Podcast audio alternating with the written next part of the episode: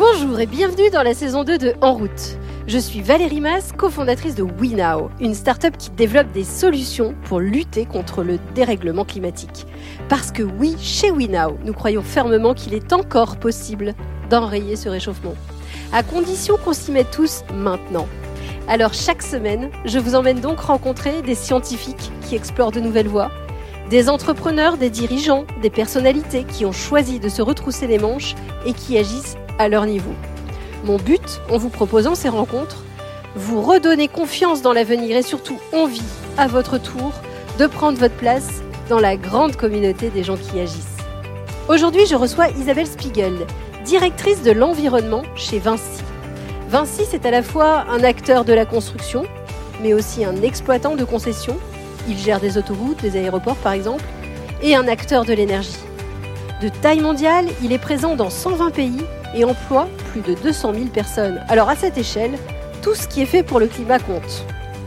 Avec Isabelle, nous allons donc parler des émissions de CO2 d'un acteur tel que Vinci, d'autoroutes bas carbone, ou encore de la manière d'embarquer les collaborateurs, les managers, mais aussi les clients ou les fournisseurs dans une démarche bas carbone. Vous êtes prêts à changer votre vision du monde? Alors, en route Bonjour Isabelle Bonjour Valérie. Merci beaucoup d'avoir accepté cette interview. Alors Isabelle, première question, ça fait vraiment euh, très longtemps que vous êtes dans la RSE. Est-ce que vous pouvez m'expliquer qu'est-ce qui vous a motivé à aller dans des sujets environnement et euh, RSE qui n'étaient pas forcément euh, au départ des, des, sujets très visibles ou très d'actualité? Bah, c'est purement un, un choix d'intérêt au départ. Hein. Euh, j'ai choisi, euh, enfin, j'ai fait une classe prépa euh, et j'ai choisi une école d'ingénieur qui avait une option environnement et industrie parce que je me disais, bah, pourquoi pas J'aime bien les sujets liés à l'eau, au traitement de l'eau, etc. Donc, autant, voilà, combiner le, le, métier professionnel et l'apprentissage que j'allais faire de ce côté-là et un sujet qui déjà m'intéressait au départ.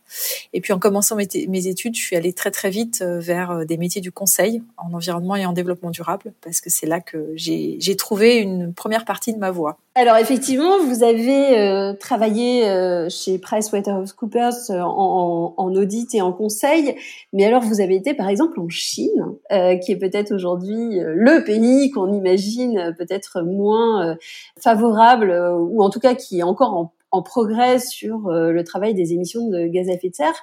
Euh, quel est le regard que vous portez justement sur les changements que vous observez aujourd'hui par rapport à, bah, tout, le temps que vous avez passé dans la RSE jusqu'à maintenant, l'expérience que vous avez eue en Chine par exemple? Pour moi, c'était important effectivement d'aller voir euh, d'autres cultures. Et puis on sait que les enjeux euh, de, de, pérennité de la vie sur euh, humaine on va dire sur la planète sont des enjeux globaux. Donc j'avais envie d'aller voir bah, certains autres pays. Il s'est trouvé que c'était la Chine parce que voilà ça s'est trouvé avec une opportunité professionnelle à la fois pour mon mari et moi-même de partir là-bas. Et j'ai énormément appris découvert cette culture de l'harmonie de la vie entre les humains et la nature mais également les les, capacités de, temps en fait qui sont pas du tout les mêmes hein, que dans notre raisonnement occidental. Euh, donc finalement, faire du conseil en développement durable en Chine, c'était euh, extrêmement intéressant à plein plein de titres. J'étais aussi là-bas au moment où en France on décidait euh, du Grenelle, c'est le Grenelle de l'environnement, avec des textes de loi qui sont sortis. Et donc en, en, 2010, il y avait des choses qui étaient pour application en 2017, 2018. la Chine a décidé quasiment du jour au lendemain de passer à l'efficacité énergétique en disant, bah voilà, dès la semaine prochaine, c'est moins 45% en efficacité énergétique. Voilà, une notion du temps effectivement qui est pas tout à fait euh, la même. c'est génial effectivement. Et alors depuis euh, depuis euh, quelques années maintenant, vous êtes chez Vinci. Est-ce que vous pouvez nous parler un peu de la stratégie bas carbone de Vinci? D'où partez-vous? Quels sont les postes les plus émetteurs? Quels sont les, les, les axes sur lesquels vous, vous allez travailler? Alors effectivement, chez Vinci, euh, on est déjà dans une dynamique d'accélération en fait de la transition environnementale où il y a un choix qui a été fait de euh, décomposer la fonction développement durable en plusieurs sujets. Et donc, on a l'environnement d'un côté et puis la responsabilité sociétale euh, qui, est, bien sûr maintenue de l'autre. Euh, les enjeux environnementaux, du coup, ils portent sur trois axes prioritaires d'action qui sont agir pour le climat, optimiser les ressources grâce à l'économie circulaire et préserver les milieux naturels. Donc, sur l'axe climat, c'est clairement le, le premier et c'est les enjeux majeurs pour le groupe. On agit à deux niveaux d'action. Un, c'est d'être exemplaire sur notre propre périmètre d'activité. Et là, on s'est doté d'un objectif qui est en ligne avec les, trajectoires des accords de Paris, hein, donc de limiter la température à 2 degrés maximum. Et c'est moins 40%, donc c'est de faire moins 40% sur nos émissions de gaz à effet de serre en 2030 par rapport à 2018, sachant que bien sûr on a déjà réduit euh, dans les, les dernières années. Et puis le deuxième niveau d'action, c'est de contribuer à réduire l'empreinte euh, sur notre chaîne de valeur, donc euh, de nos fournisseurs, nos sous-traitants et nos clients bien sûr, en apportant et en développement des, solutions environnementales. Et alors 2040 euh, ou 2030 pardon, euh, c'est forcément loin et proche euh, puisque bah, c'est 10 ans, 10 ans à l'échelle d'une industrie, c'est c'est très court, mais 10 ans à l'échelle finalement du climat, c'est loin. Comment on fait pour ne pas retomber en arrière ou, ou garder cette vision sur sur la durée euh, sachant que bah, on, on l'a entendu hein, avec le, le, Covid, on s'est beaucoup posé la question de ce monde d'après, et puis est-ce que on, finalement euh, après le, le, déconfinement on revient pas au monde d'avant Comment on fait pour que les impératifs business restent en ligne avec cet euh, enjeu majeur et, et ces engagements forts? Alors effectivement, par rapport à cet enjeu sur euh, notre périmètre direct d'activité, notre moins 40%, on a fait une démonstration avant de lancer l'objectif, qui était de dire, bah, évaluons le champ des possibles. C'est quoi les actions qu'on peut mettre en œuvre? Donc euh, ça passe par euh, la mobilité. On a pas mal de véhicules et engins de chantier, donc à chaque fois l'éco-conduite, la décarbonation des moteurs, donc des véhicules électriques, des pelles hybrides, etc., etc. Sur nos bâtiments et tout. Donc on a, on a regardé l'ensemble du champ des possibles et on a fait une double évaluation du potentiel de réduction du coût environnemental, et c'est là qu'on arrive pas très loin des 40%, et puis une évaluation économique, combien ça coûte tout ça et quel est le retour sur investissement? Cette évaluation, double évaluation, elle a été présentée au comité exécutif. Il y a des actions, du coup, qui, d'un point de vue strictement économique, ne se rentabilisent pas dans les 10 ans à 2030, mais au global, la moyenne des actions euh, arrive quand même à un équilibre qui économiquement est aussi intéressant. Donc Xavier Huillard, notre président directeur général, euh, l'a dit, l'a annoncé en ces termes, euh, en disant euh, voilà, on, on, va y gagner, y compris euh, d'un point de vue économique, même si tout n'est pas sur les deux trois prochaines années, sur les dix ans. Et on est opérateur exploitant de concessions. Donc on a l'habitude du temps long chez Vinci, ce qui fait que quand on se projette sur ce temps long, ben, en fait, on se dit que c'est forcément un, équilibre qui sera gagnant. Et alors, si on reprend euh, poste par poste, vous parliez tout à l'heure de, donc de la mobilité ou des, engins de chantier. Quels sont les grands postes émetteurs chez vous sur lesquels il faut travailler en priorité? Alors, on a déjà, je dirais, moitié des émissions, elles sont sur du, de l'industrie. Euh, on a des usines de production de revêtements routiers et euh, ben là, voilà, on a des du coup unités euh, sur lesquelles on agit. Et c'est à la fois par des mesures d'efficacité énergétique, hein, donc réduire les consommations, par exemple en couvrant les stocks euh, de matériaux, et puis ou en abaissant les températures hein, de, de, mise en œuvre, et puis par la décarbonation, donc euh, aller chercher des énergies renouvelables, changer le fossile, le fuel en en fait euh, pour du gaz naturel et un jour euh, du biogaz, etc. Donc ça, c'est déjà moitié des actions. C'est très ciblé sur euh, une des activités principales. Et puis les autres, effectivement, donc l'autre, enfin, on a 40% qui sont en gros sur les engins et les véhicules. Donc, ben voilà, nos véhicules, c'est à la fois des véhicules légers, mais c'est beaucoup d'utilitaires. Euh, donc, on est sur des mêmes actions hein, de d'efficacité à chaque fois euh, énergétique et de motorisation, on va dire, adaptée à de la décarbonation des véhicules faible émission. Il y a énormément à faire, selon effectivement, euh, ben aussi qu'on a des véhicules à nous ou en location, etc. Et puis le tout dernier niveau, pour à peu près 10% restant, c'est sur nos bâtiments. Donc les bâtiments et les bases vies, hein, tous les deux sur lequel là, on est sur l'usage directement énergétique de nos bâtiments. Et alors, est-ce que vous auriez un exemple concret, par exemple, de, euh, de projets que vous avez déjà lancés dans les dans les enrobés, dans la production de, de bitume ou dans le dans la mobilité? Oui, on a heureusement quelques exemples euh, effectivement déjà déjà à l'œuvre. Je pense que sur sur la partie euh, transformation en fait industrielle, on a notamment une région en France, l'Ouest, qui euh, a poussé assez loin le curseur sur trois de ces usines. Donc si vous prenez Cham, c'est une des usines, on a fait 45% de réduction sur les les cinq six dernières années. donc c'est un peu le cumul de différentes voies de d'amélioration. Donc je disais la couverture des engins, le fait d'être travaillé sur les températures le fait d'augmenter la part d'enrobés recyclés qu'on met en œuvre euh, nous permet de limiter en fait la température parce qu'on on incorpore du bitume plutôt que de racheter euh, du, du, neuf, on va dire, et donc nous permet d'adapter les températures. Et puis, bah, c'est aller jusqu'à euh, voilà, on a on est passé à un parc de stockage en fait du coup du bitume électrique plutôt que euh, au gaz, je crois précédemment. Et c'est bien sûr aussi des panneaux photovoltaïques, par exemple, qu'on a installés en, en toiture. Donc euh, ça, c'est le genre d'usine un peu euh, modèle, on va dire, ou vitrine, hein, qui permettent bah, aux autres du groupe de s'en inspirer et surtout d'avoir des cas concrets, hein, là encore, de retour vraiment de d'expérience, y compris économique et bien sûr environnementale. Et alors, comment on fait pour passer et transposer ça de manière large à toutes les usines et toutes les entités du groupe? Parce que je sais que vous êtes un groupe euh, très décentralisé où, où chaque entité est assez autonome. Comment vous, vous travaillez ce changement, puisque c'est, beaucoup du change management Ouais, tout à fait. Il y a, énormément de choses à dire là-dessus, mais euh, si je prends, enfin, il y, a, il y, a, des outils, il y a des outils de pilotage euh, qui vont permettre à chacun de faire ses projections euh, donc là, quand je vous décris les principaux postes contributeurs, c'est à l'échelle de Vinci. Une entreprise, une agence va pas avoir tout à fait la même empreinte. Hein. Quand vous êtes chez Vinci Énergie, bah, c'est 90% euh, des engins et des véhicules et euh, seulement 10% sur le bâtiment. Il n'y a pas du tout de part industrielle. certains n'ont que des véhicules, mais c'est 80% et 20% sur le bâtiment. Donc c'est déjà que chacun s'approprie cette compréhension des enjeux. Commence par la même question que vous m'avez posée en démarrant. C'est quoi les enjeux pour savoir comment agir. Ensuite, peut-être, on a une grosse dynamique managériale euh, qui s'est mise en route euh, puisqu'on souhaite accélérer cette transition environnementale. Euh, sous l'angle, c'est l'affaire de chacun d'entre nous.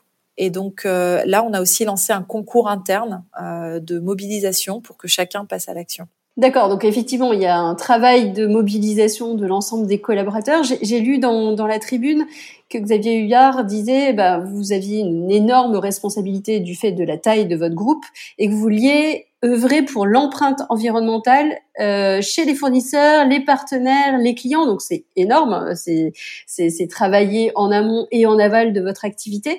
Comment vous comptez travailler justement avec ses partenaires, avec ses clients? Comment euh, euh, vous allez les aider à, réduire également? Ben, en fait, c'est surtout une question de culture chez nous, de passer d'une logique euh, où dans, le BTP, on a l'habitude d'être d'excellents exécutants. Donc, quelle que soit la contrainte du client et l'environnement, bah, ça peut être une contrainte réglementaire ou des exigences très très fortes du client. C'est ça qu'on avait l'habitude de faire. Donc, on ne faisait pas rien en environnement, bien sûr, avant, mais de passer cette logique-là à une logique de être proactif. Et c'est ça la culture de notre groupe euh, qu'il faut qu'on fasse évoluer euh, vers là. C'est sur l'environnement, on a énormément de choses à dire, même si on nous le demande pas. Et euh, là-dessus, c'est là la dynamique managériale qu'on met en œuvre avec les fournisseurs. Du coup, de façon très concrète, c'est le fait de dire bah, c'est quoi nos enjeux prioritaires, à la fois euh, environnemental et puis auprès de fournisseurs stratégiques. Et c'est des dialogues avec eux. Donc euh, moi, j'ai eu l'occasion d'accompagner certains acheteurs du groupe dans ces échanges avec des fournisseurs pour se dire bah voilà, vous nous louez des engins. Nous, on a envie d'engins à faible émission euh, maintenant, on comprend que euh, votre offre ne soit pas encore euh, aboutie, vous savez pas à quel prix nous les louer, etc. Et ben, d'un commun accord, on est prêt à tester certains engins en fait sur chantier pour vous faire des retours terrain. Donc ça, c'est des dynamiques qui qui commencent à se mettre en œuvre mais c'est aussi le fait de passer, je sais pas, j'ai une équipe hier dans une entreprise du sud de la France qui me disait, ben nous on est passé à une dynamique zéro déchet d'emballage, et il a suffi de l'imposer à nos fournisseurs. Et en fait, les trois fournisseurs sur ces catégories de, de matériel euh, ont tous dit, ben d'accord, en fait, euh, on peut. Enfin, on a certains clients nous, nous le demandent déjà aussi. Euh, on passe à des caisses plutôt que de mettre en carton sur carton, et etc. Donc c'est une, une logique vraiment de passage à l'action. Je pense que c'est la politique des petits pas hein, sur un, un, cas comme ça, mais c'est de se dire si on n'en parle jamais, on suppute que l'autre ne va pas forcément vouloir. Or, euh, voilà, c'était presque magique d'entendre cette équipe me dire, mais il a suffi de l'imposer. Ok, bah, voilà. Donc commençons déjà ce dialogue. C'est quand même la première, la première des démarches. Et alors, vous voyez une grande réceptivité, par exemple, de ces clients, fournisseurs, peut-être même de vos collaborateurs. Comment vous voyez cette, la mentalité, l'envie euh, Est-ce que ça a changé? Est-ce que le Covid a changé quelque chose? Ouais, j'ai envie de garder une grosse volée d'optimisme ici parce qu'il y a, une vraie prise de conscience euh, société en fait de la société au sens large euh, qui, nous aide beaucoup. Et effectivement, la crise euh, pandémique a plutôt joué un effet de catalyseur sur cette prise de conscience qui était déjà là, hein, bien sûr, euh, notamment depuis les accords de Paris, etc. Mais ça, ça s'est encore renforcé. ensuite, il y a quand même un, un, un petit bémol, c'est ça dépend des géographies. C'est-à-dire que quand on est en France, en Europe, voilà, on a une répercussion dans les médias et dans cette société civile plus largement qui fait qu'on peut poser le sujet de l'environnement sur la table. C'est pas le cas dans toutes les géographies. Et euh, on a quand même aussi des, des, des entités à l'international qui me disent mais comment on fait? Et dans ce cas-là, ben, on repasse par les clés euh, de la démonstration de la valeur créée en fait. Donc c'est d'abord limiter les risques, euh, créer de la valeur parce que quand on fait de l'efficacité énergétique, ben, on réduit les consommations, donc on réduit la facture. Et puis c'est des enjeux de business aussi, donc développement de chiffre d'affaires pour nous, pour nos fournisseurs, etc., etc. Donc on a voilà, on, on, surfe sur la vague effectivement de la prise de conscience et de la dynamique où l'environnement, ben, c'est le moment de, passer à l'action, mais on a aussi besoin d'avoir les bons argumentaires euh, face à, notre panel de, parties prenantes. Et alors on le sait, c'est pas toujours facile de convaincre. Il y a, beaucoup de, gens qui sont soit encore un peu dubitatifs, soit euh, euh, bah, qui trouvent ça compliqué de changer, parce que personne n'aime le changement, notamment euh, dans, dans son business. Euh, comment vous, vous allez euh, discuter avec des patrons pour les aider à progresser finalement dans leur compréhension, leur envie, leur motivation? Alors qu'aujourd'hui, bah, finalement, ils, avaient une activité et une façon de faire qui était qui était différente et ça nécessite de, de, de, repenser pas mal finalement leur leur façon de faire bah, en fait, on, on va respecter la, la, culture managériale. Et donc, effectivement, Vinci est un groupe très décentralisé, donc qui passe par euh, voilà une, une, gestion décentralisée et managériale. Euh, et je dirais que euh, moi, je suis là pour apporter des conseils, mais aussi ouvrir le champ des possibles. Et c'est à chacun d'ajuster en fait en fonction de son propre style euh, individuel et de management. Ce qui est certain, c'est qu'il y a mille façons en fait d'intégrer l'environnement euh, dans une culture euh, d'entreprise euh, et managériale. Et par exemple, on a monté une formation qui s'appelle Leader de la transition, qui s'adresse aux, aux, managers en fait, donc le premier niveau hiérarchique qui encadre des équipes. Et là-dessus, toute la formation est sur comment dans votre périmètre vous pouvez passer à l'action. En fait, qu'est-ce qui est dans vos mains avec vos équipes. voilà. Donc on est beaucoup sur du comportemental finalement, et c'est donner des clés sans dire il y a une seule voie possible, mais euh, voilà les différentes clés. Si vous avez des récalcitrants dans vos équipes ou au contraire des militants, euh, comment les traiter, des clients qui euh, veulent pas du tout entendre parler d'environnement, comment aller quand même pitcher une offre verte par exemple ou solution environnementale, etc., etc. Donc c'est plutôt par des exemples du concret et du comportemental qu'on essaie de donner quelques clés en fait de, de réponse. Est-ce que vous pouvez m'expliquer le, le, concept d'autoroute bas carbone? J'ai cru lire que c'était l'un des axes de votre stratégie climat. Oui, tout à fait. La, la enfin, l'autoroute bas carbone, euh, c'est le fait d'abord de signer une convention à l'échelle des territoires. Donc, ça a été fait au départ dans la région euh, PACA pour se dire, bah, finalement, l'autoroute c'est un service de mobilité euh, qu'on rend, de connexion des hommes au sein d'un territoire, mais entre les territoires. Et en fait, dans un monde où, euh, de toute façon, il faut euh, diviser par 10 ou euh, être à zéro en termes de d'émissions de, de, gaz à effet de serre, on est obligé de bouger. La, la part de, enfin, il y a, y a beaucoup beaucoup de leviers d'action du coup là-dessus. C'est le fait de se dire déjà, euh, bah, quand j'ai des autoroutes, je peux remplir, remplir plus les véhicules sur autoroute. Donc favoriser le covoiturage. Donc c'est le développement de parkings de covoiturage, mais qui sont pas seulement un parking où on se gare, mais euh, des aires euh, multiservices. On peut venir chercher ses colis, prendre un café, trouver des livres en prêt, etc. Et ça, ça se développe avec le territoire quand on veut offrir des services complémentaires, on va dire. Donc là, c'est toute la partie lutte contre l'autosolisme, donc je densifie euh, le nombre de passagers par euh, par véhicule. Euh, c'est également bien sûr d'installer des bornes de recharge, par exemple électriques. Hein. Donc là, pour permettre une pénétration plus forte du véhicule électrique ou faible émission sur les autoroutes, parce qu'aujourd'hui la charge est encore un souci, on va dire, pour l'utilisateur qui veut faire beaucoup de kilomètres. Et puis c'est travailler aussi sur bah, la la, politique sur les utilitaires, sur les poids lourds, se dire euh, ce sera quoi ces véhicules faibles émissions, comment on peut anticiper euh, effectivement le, rôle de l'infrastructure dans cette euh, stratégie de décarbonation des transports. Et alors le, TP, le secteur des, travaux publics, du BTP de manière générale, en 2030, à quoi ressemblera-t-il? eh ben, j'espère que euh, il sera euh, fier de la, de la, l'amorce en fait euh, accomplie en termes environnemental. C'est-à-dire qu'aujourd'hui, c'est quand même des métiers. Hein, surtout si, si je rajoute les, les TP, enfin toute la partie trafic transport, c'est 50% des émissions de gaz à effet de serre. Donc, on fait sans doute partie des secteurs qui doivent le plus progresser dans les dans les 30 ans qui viennent.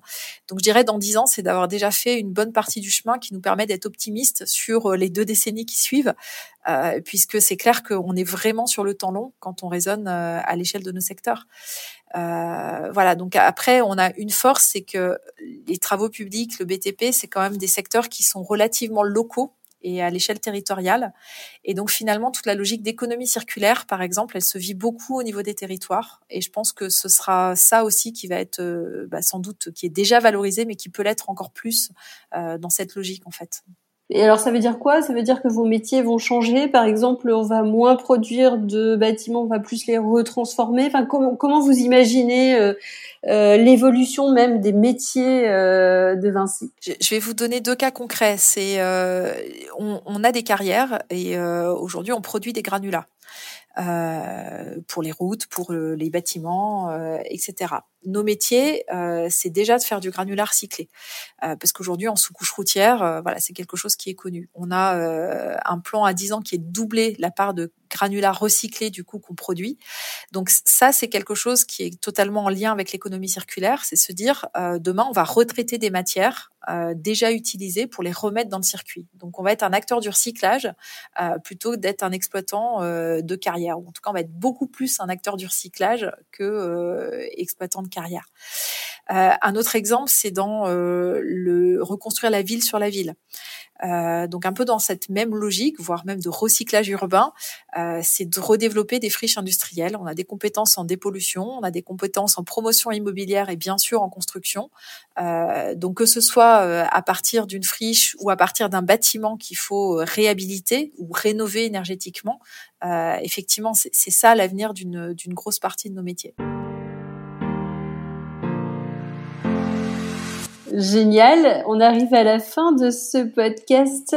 J'ai coutume de poser quelques petites questions rapides euh, à chacun de, des personnes que j'interviewe. La première, c'est est-ce que euh, au cours de votre carrière ou de voilà de, des, des différentes années que vous avez passées, euh, même chez Vinci, on vous a donné un conseil que vous aimeriez partager, qui, qui, vous, qui vous sert au quotidien justement pour avancer? Passez par du raisonnement en fait. Réfléchissez, posez-vous les bonnes questions et, euh, et je ne vous donnerai pas la réponse. Trouvez-la en fait. Je peux vous donner plusieurs pistes, plusieurs exemples que j'ai partagés, euh, mais finalement trouver la réponse. Et c'est vrai que ça, je l'ai appris déjà dans le conseil, puisque bah, dans le conseil, on est dans une posture d'accompagner un client à euh, forger ses propres décisions. Et finalement, c'est ce que je mets en pratique euh, tous les jours encore dans mon rôle, même si je suis plus dans le conseil aujourd'hui chez Vinci. Génial, effectivement, la complexité est, grande hein, dans le dans l'environnement. Euh, Qu'est-ce qui vous donne de l'énergie quand ben quand, quand vous rencontrez des, des, des vents contraires? C'est pas toujours simple euh, d'avancer euh, dans ces domaines-là. Euh, il y a souvent des gens qui, qui peuvent se mettre en travers d'une route ou des choses qui ne se font pas. Qu'est-ce qui vous motive? Qu'est-ce qui vous garde la flamme? Bah, j'ai heureusement beaucoup plus de personnes qui ont envie d'avancer et qui apportent de l'énergie positive dans cette dynamique que de que de vent contraire. Donc, je pense que ça, ça, ça permet de, de garder la banane. Euh, après, moi, j'ai un adage assez simple, c'est euh, on peut passer beaucoup de temps à se plaindre, euh, mais on peut aussi consacrer cette énergie à euh, construire le monde qu'on a envie d'avoir ensemble demain.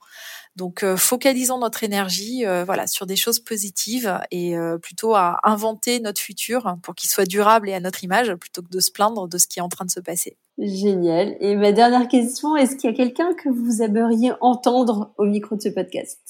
Ah, je pense que un peu d'international peut être intéressant. Euh, moi, j'aime beaucoup Paul Polman, euh, Unilever, qui a quand même lancé une dynamique euh, de développement durable il y a une dizaine d'années. Alors, il a quitté Unilever depuis, mais je trouve que son, retour d'expérience pourrait être ultra intéressant aussi. Ah, génial. Et eh ben, challenge accepté. Un grand merci Isabelle pour cette interview. Merci beaucoup à vous. Merci Isabelle. Si cet épisode vous a inspiré, n'hésitez pas à le partager sur les réseaux sociaux ou à lui attribuer 5 étoiles sur votre plateforme de podcast préférée. C'est comme cela que le plus grand nombre pourra le découvrir. Et qui sait, vous serez peut-être à l'origine d'une nouvelle vocation Vous pouvez également retrouver tous les autres épisodes sur notre site web www.wenow.com. À la semaine prochaine